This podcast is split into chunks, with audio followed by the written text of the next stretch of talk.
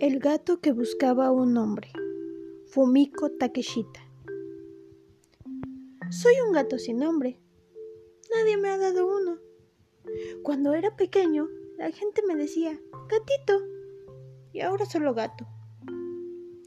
Todos los gatos de la ciudad tienen su nombre. Este es el gato de la zapatería. Se llama Leo. Me dicen así por mi melena de rey de la selva.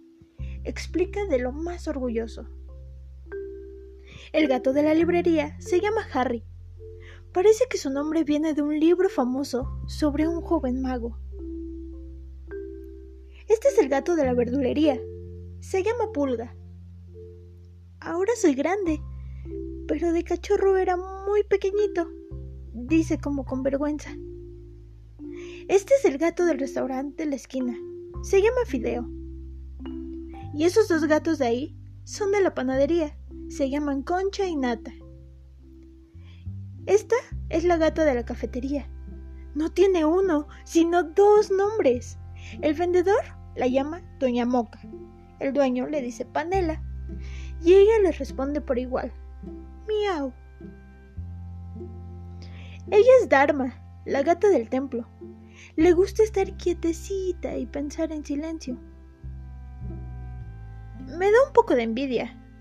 Quiero un nombre, le dije a Dharma. ¿Por qué no lo eliges tú mismo? No es tan difícil. Puedes encontrar un nombre hermoso, me respondió. Así que salí a buscar mi nombre a la ciudad. Señal, flecha, no. Carro, bicicleta, anuncio, estacionamiento. No, ninguna palabra bonita. No me gustan, no encuentro un nombre para mí. Hola, gordo, ¿cómo estás? Hola, pelusa, ¿qué haces? Hasta los perros tienen su nombre.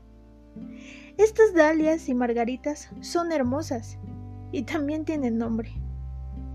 Pero a mí siempre me llaman gato callejero, gato mugriento, gato loco, y yo no me llamo así.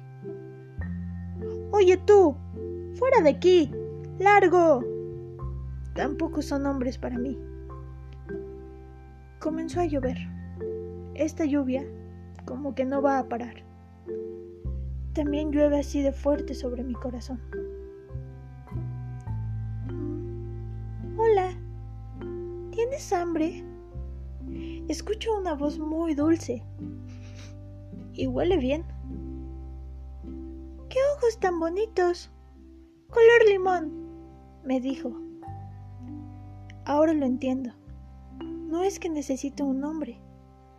Lo que de verdad necesito es alguien que me nombre.